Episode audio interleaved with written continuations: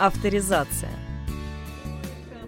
Дисклеймер. У ведущего случилось техническое замыкание, поэтому половину выпуска он неправильно ставит ударение и говорит «Анджей», а не «Анджей». Конечно же, мы знаем, что автора зовут Анджей Сапковский.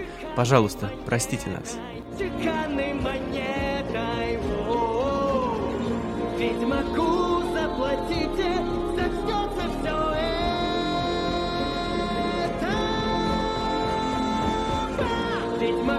Здравствуйте, в студии Геральт из Ривии, и с вами вновь программа «Авторизация». Сегодня мы наконец-то возвращаемся в новый сезон, мы вновь вернулись в нашу любимую студию. Все теперь по-человечески, звук будет хорошим, никаких одеял, никаких лишних шумов, все только хорошее. Надеюсь, что мы продержимся в этом состоянии дольше, чем мы продержались в том году. Э, будем верить в лучшее, и новый сезон, естественно, несет новинки в нашей рубрике тоже. Мы хотим чуть-чуть разнообразить формат, и поэтому вас на протяжении последующих выпусков, и я надеюсь, что на протяжении этого, ждет много новых сюрпризов. И еще в этом году у нас будет 50-й юбилейный выпуск. Он должен получиться очень классным, если ничего не пойдет, как обычно, наперекосяк. Ну, я думаю, вы могли уже с самого начала догадаться, о ком сегодня пойдет речь, потому что в студии, конечно же, никакой не Геральт из Ривии, а Денис Лукьянов, ведущий программы «Авторизация». Конечно же, сегодня мы будем говорить об Анджее Сапковском, его величестве Анджее Сапковском. Нам давно уже надо было, наверное, выпустить про него э, выпуск, простите тавтологию, но ладно, это случается. Э, и мы как-то откладывали, откладывали, и вот, наконец-то, к открытию сезона мы пришли к Анжею Сапковскому.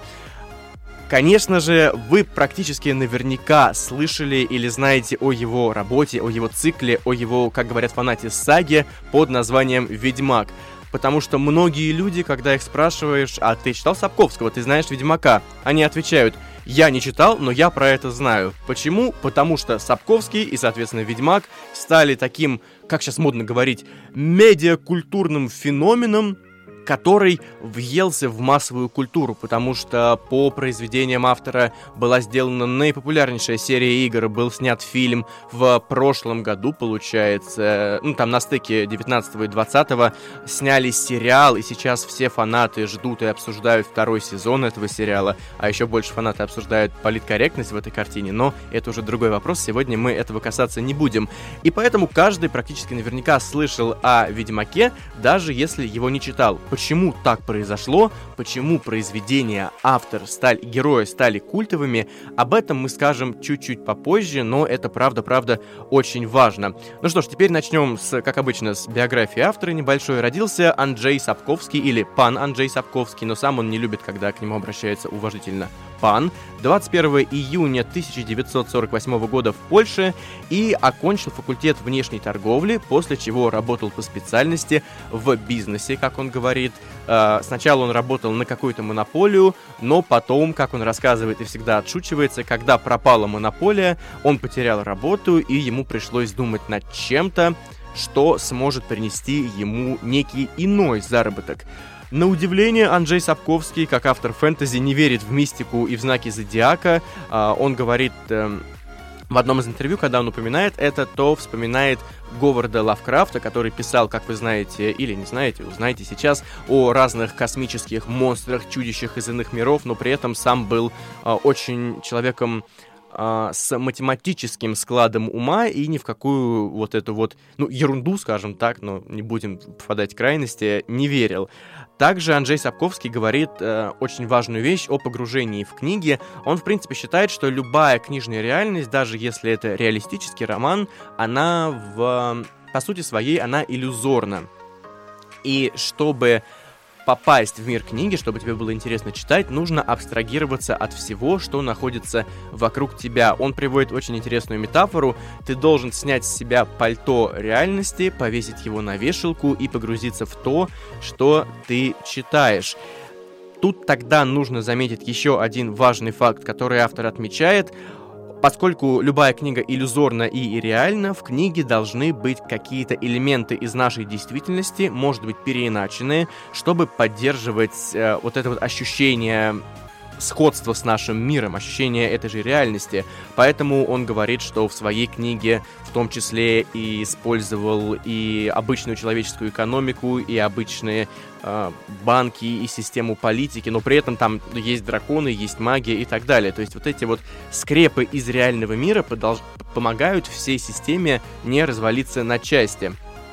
Также вы, наверное, очень сильно удивитесь, когда я скажу, что пан Анджей, надеюсь, он простит, что мы говорим пан, не составляет планов на произведение. Ну как так? Человек, который написал сагу, состоящую из рассказов, новелл, больших книг о Ведьмаке, где все продумано, все связано, все выливается в один финал, не составляет планы на книги. На самом деле, как признается автор в одном из интервью, он всегда знает, чем его история начнется, чем закончится, и знает еще какие-то моменты, ну, как многие другие писатели, о которых мы говорили, но никакого плана он не прописывает, как-то у него все само получается. Анджей часто отшучивается на интервью, может ну, скорее всего, он просто шутит, может быть, конечно, это чувство собственного достоинства. А он говорит, что да, я талантлив, талант не пропьешь, талант это алмаз, который невозможно, заметить, невозможно не заметить в ведре с картошкой, это тоже его метафора, он в одном интервью, просто к слову, очень много раз приводил метафоры с картошкой, так что, возможно, если когда-то Анджей Сапковский придет к вам в гости, вы знаете, чем его кормить. Также, на удивление, э, автор не видит картинки, когда пишет, то есть э, нет у него этой булгаковской коробочки с, э, с фигурками, он видит лишь черные буквы и белый лист. Он работает исключительно так. Однажды спросили у Анджея Сапковского, а сложно ли вам писать? Он говорит, что да, это нелегко, ребят, но я это очень люблю, поэтому у меня кровать и письменный стол находятся на расстоянии 3 метра друг от друга, чтобы можно было встать, сесть и начать работать. А, очень интересную вещь. В 2001 году в интервью Анджей Сапковский сказал о сетевых издательствах, и, скорее всего, имелось, имелись в виду сервисы самоиздата он сказал, что это наверняка не прокатит, потому что, простите мой такой молодежный жаргон, сленг в рубрике, э, Анджей Сапковский сказал, что из... авторы пытаются уйти от помощи издательства, чтобы получать не пресловутые 10-15%, а в разы больше денег. Но автору казалось, что у них это не получится, потому что они сами не смогут справляться со всей волокитой, которая дави... давила бы на автора если бы не издательство. Но Анджей Сапковский ошибся, потому что сейчас э, и в России, и за рубежом сервисы сам издата довольно популярны, и авторы, которые публикуются самостоятельно через интернет, э, тоже становятся довольно известными и получают приличные деньги без лишних процентов. А также я вначале упомянул, что по Сапковскому сняли фильм, сериалы, игры, еще было много комиксов, но автор, на удивление, ко всему этому изначально относился очень скептически, потому что, как я уже упомянул ранее, он работает не с картинками в голове, а он работает с буковками и с листом бумаги. И поэтому он очень опасался, но потом как он шутит, опять же, в одном из интервью, но в этом есть доля правды, когда мне принесли несколько художников, каждый по мешку золота и сказали, вот тебе твое золото, а мы сядем рисовать комикс, э, Анджей подумал, ладно, возможно, из этого что-нибудь получится. Потом он попытался как-то поправить одного из художников и, опять же, в шутку сказал, что ему ответили, молчи, мы принесли тебе мешки с золотом, сиди и наслаждайся. Мы наконец-то подходим к библиографии, но прежде чем начать упоминать романы и рассказы, нужно все-таки сказать, почему же Ведьмак стал такой культовой вещью в литературе и потом уже в остальных медиа. Во-первых, это первый большой популярный фэнтези-роман, который ушел от западной традиции, то есть от драконов, э, которые представлялись в западных легендах, о сказаниях о короле Артуре, о Мерлине, в общем, практически обо всем о том, что было ну, у Толкина, если мы говорим о столпах жанра, или, допустим, то, что есть у Мартина, от э, британской истории. И все это ушло в славянское русло. То есть Сапковский решил использовать, переигрывать сказки, мифы, какие-то фольклорные образы. И даже писатель создал эссе, которое называется «Мир короля Артура», где он объясняет, почему все, что было основано на западной мифологии, в частности, англосаксонской, наверное, будет правильно сказать, и на средневековых легендах, почему это было так популярно. Это первая важная вещь, то есть Ведьмак стал первым большим э, произведением, циклом, который ушел от жанра и стал популярен. Вторая очень важная вещь отводит нас к современности. Дело в том, что, как мне кажется, вы можете не согласиться, именно благодаря такой популярности Ведьмака и благодаря Анжею Сапковскому сейчас э, получила развитие фэнтези, которое базируется на локальной мифологии, потому что раньше люди боялись делать это, они старались ориентироваться на западную традицию и не трогать какие-то, ну, допустим, африканские мифы или восточные мифы.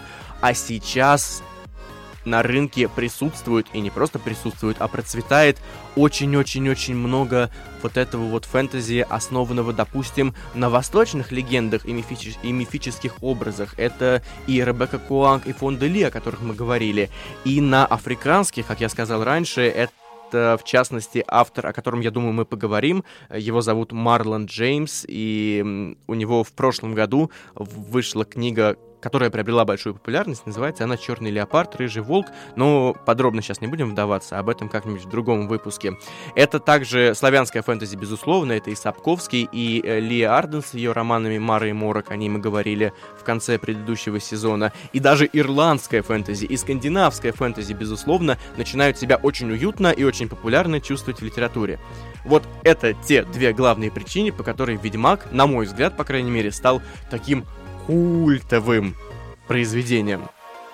Uh, ну что ж, теперь уже чуть ближе к делу. В 1986 году выходит uh, новелла под одноименным названием «Ведьмак». По-польски это читается примерно как «Видзмин», простите мой польский.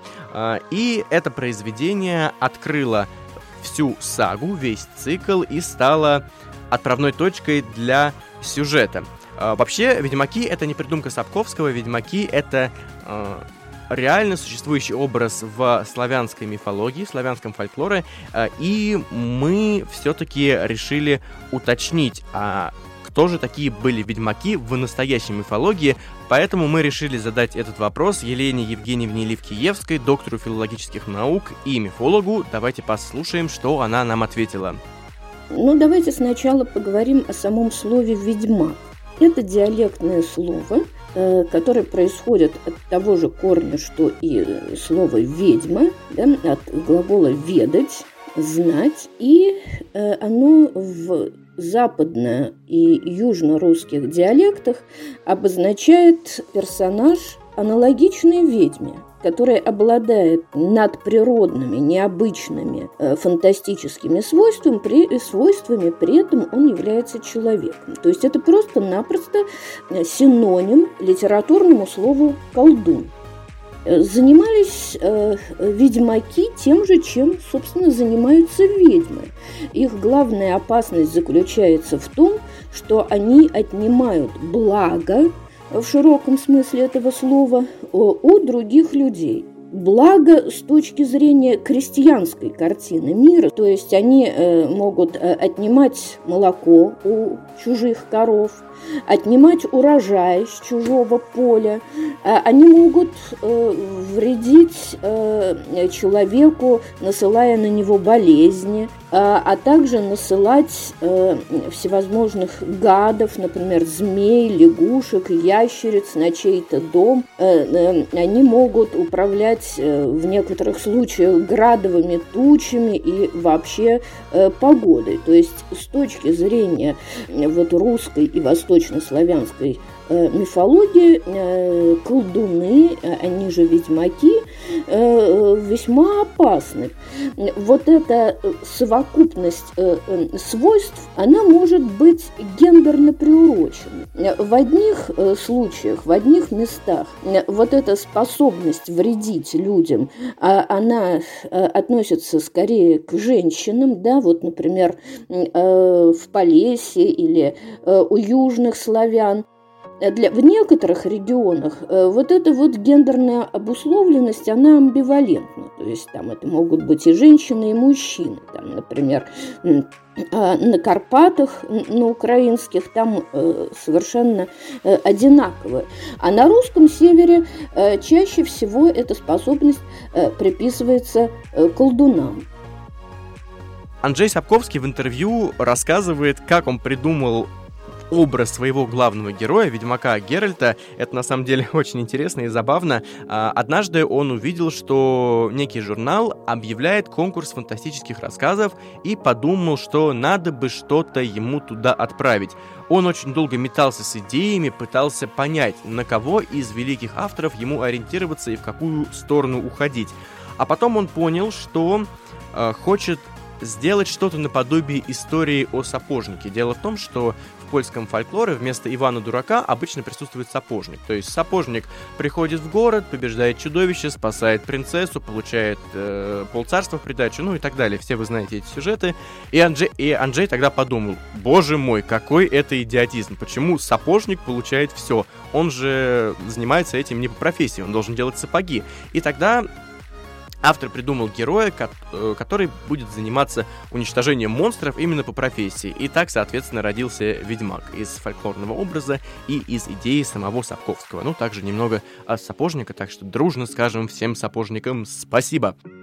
Когда я готовился к рубрике, мне стало интересно, а был ли у ведьмаков, как у мифологических персонажей, такой же реальный прототип, как, например, у ведьм? Ну, потому что в ведьмовстве, в средневековье, как мы все знаем, обвиняли просто либо неугодных женщин, либо тех женщин, которые занимались народной медициной, травничеством, ну и так далее.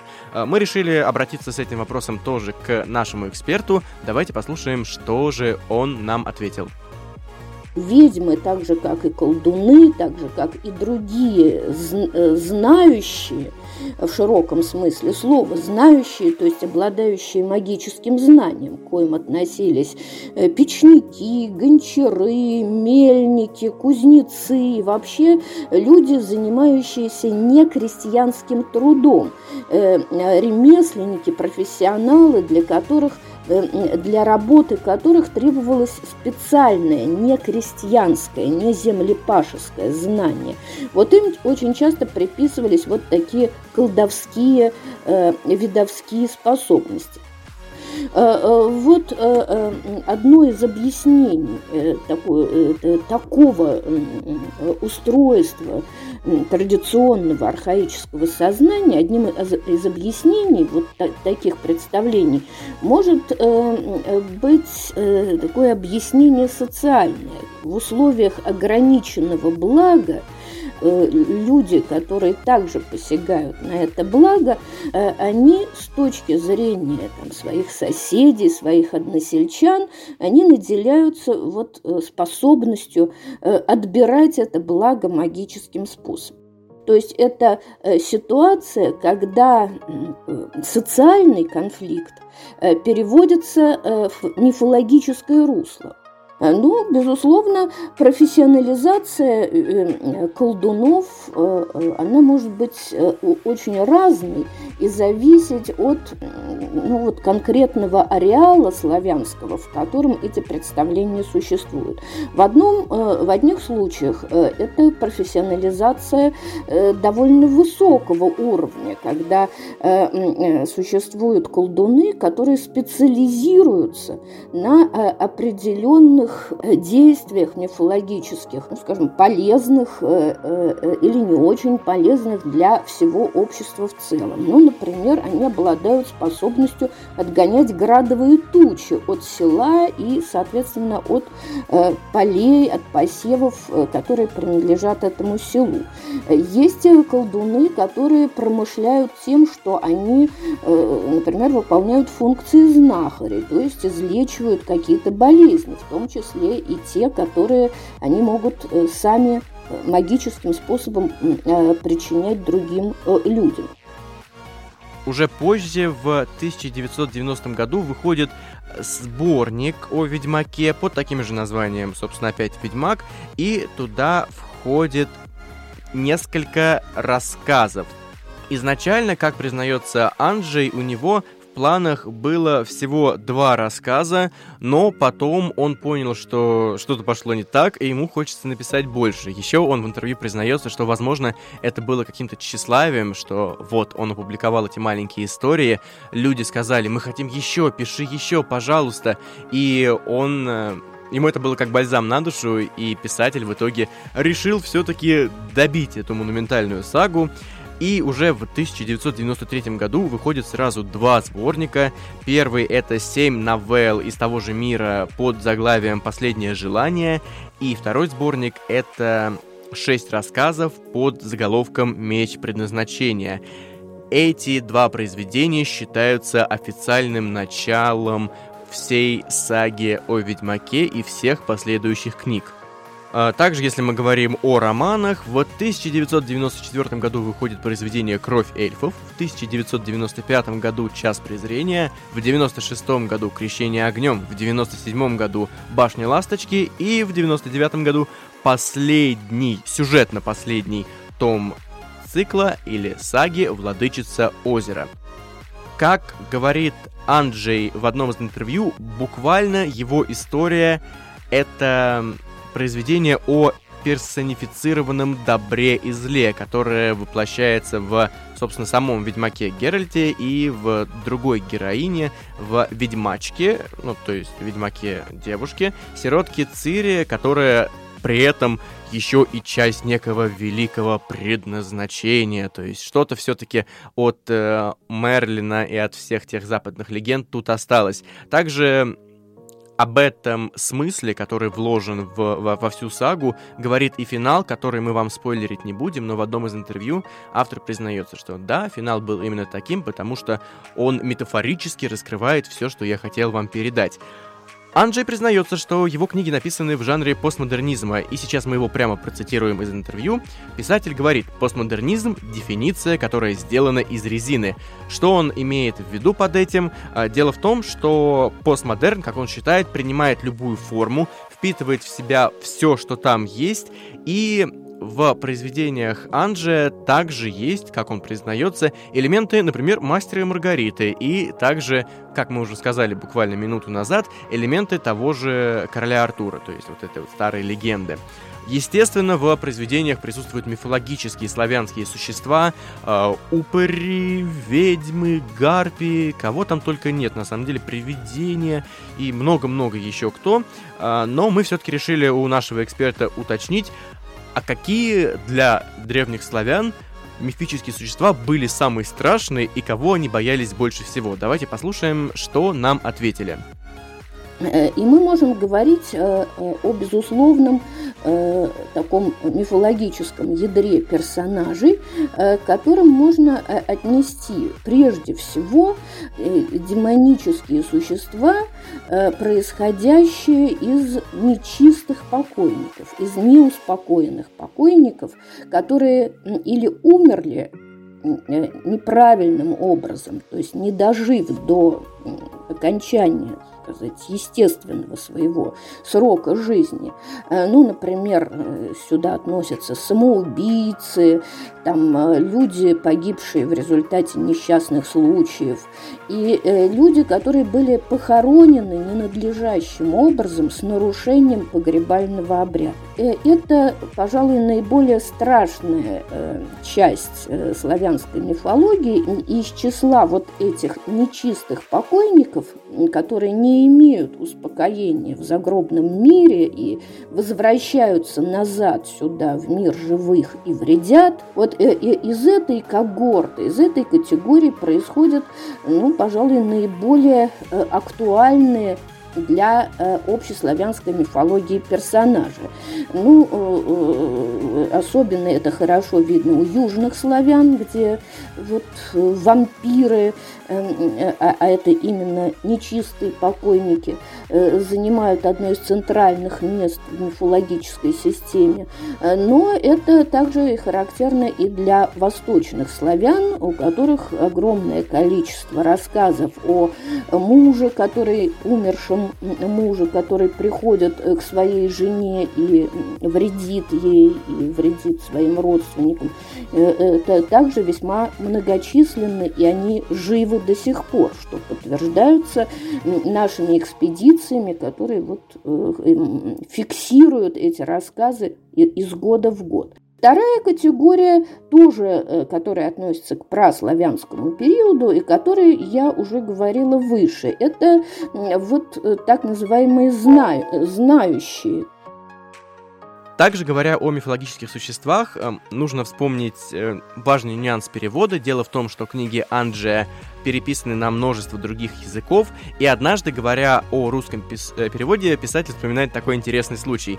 Он принес э, книгу к переводчице, чтобы проконсультироваться, ну, насчет качества готового текста. И там была в самом тексте такая строчка, ну, это вырванный кусок, «Умеешь убивать леших и вампиров?» Это был вопрос.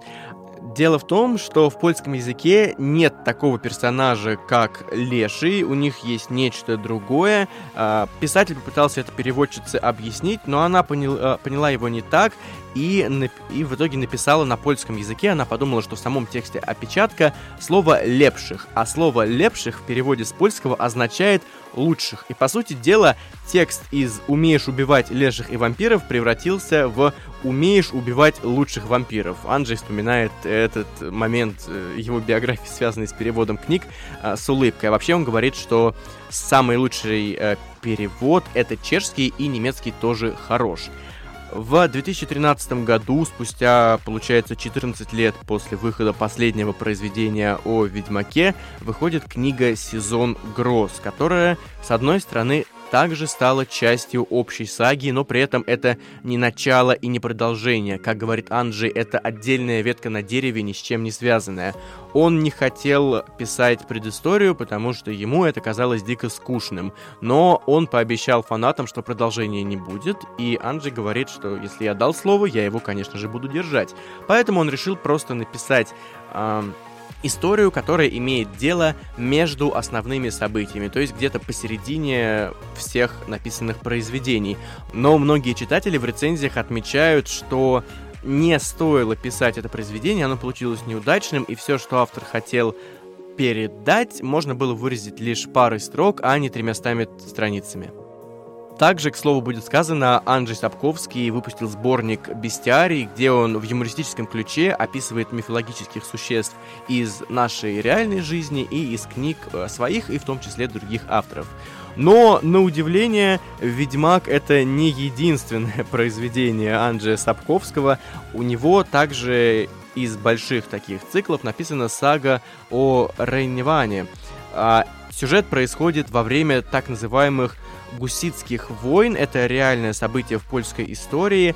Это был период, когда приверженцы чешского реформатора Яна Гуса, это было такое э, очень религиозное движение, начали экспорт революций, в кавычках, в соседние страны.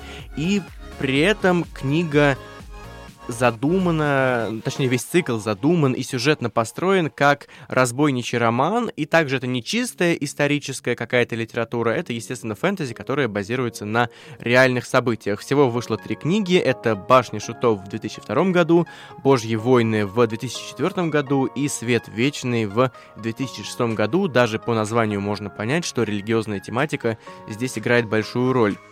Под конец мы также решили спросить у нашего эксперта, у Елены Евгеньевны Левкиевской, а, а какие книжки, базирующиеся на славянской мифологии, она может посоветовать. Давайте послушаем, что она нам ответила.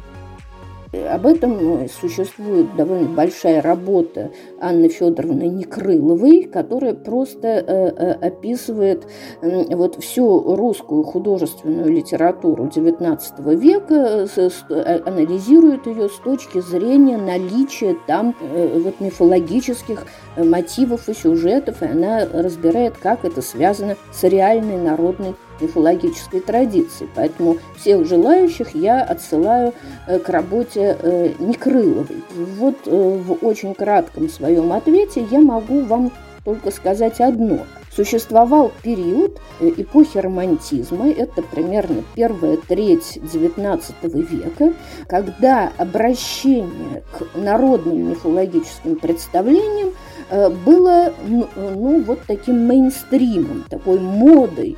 Эта э, тенденция сложилась под влиянием э, идей романтизма и под влиянием идей братьев Грим, которые настаивали на том, что вот обращение к народным истокам позволяет выявить вот корни народного характера. Э, в других европейских литературах э, э, этот процесс шел очень активно. Ну, мы сможем вспомнить сказки Гофмана у немцев.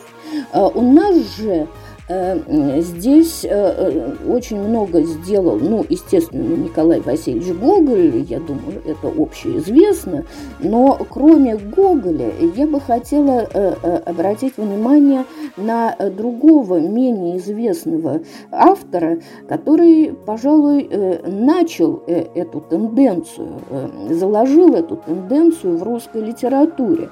Я имею в виду Ареста Михайловича Сомова, который пожалуй, одним из первых, или, может быть, первым русским литератором, был первым русским литератором, который э, в своих произведениях использовал, эксплуатировал э, именно восточнославянские мифологические сюжеты. Ну, тогда как до него э, очень модно было использовать западноевропейскую мифологию.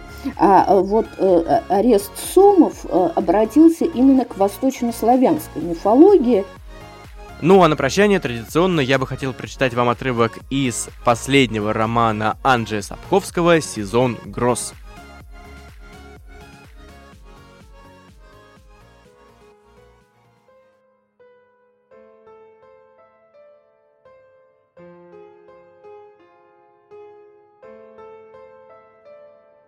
Кто сражается с чудовищами, тому следует остерегаться, чтобы самому при этом не стать чудовищем. И если ты долго смотришь в бездну, то бездна тоже смотрит в тебя.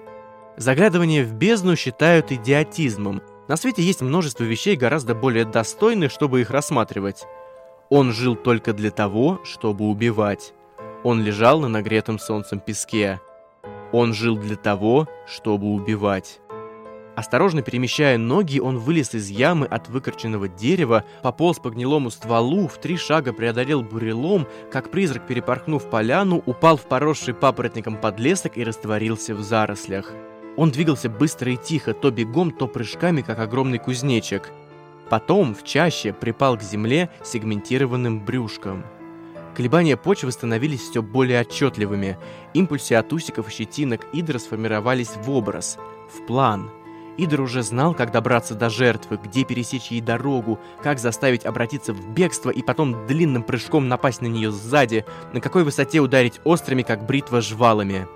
Колебания и импульсы сулили ему радость, которую он почувствует, когда жертва закачается под его весом, эйфорию от вкуса горячей крови, наслаждение, которое ощутит, когда воздух огласится криком боли. Он слегка дрожал, открывая и закрывая клешни и многощупальца. Колебания почвы наконец дали понять то, чего Идер и ожидал. Жертвы разделились. Одна из них, самая мелкая, осталась сзади, а четвертая, неясная, исчезла. Это был ложный сигнал, эхо. Идер проигнорировал его. Мелкая добыча еще больше отошла от других. Земля задрожала сильнее и ближе.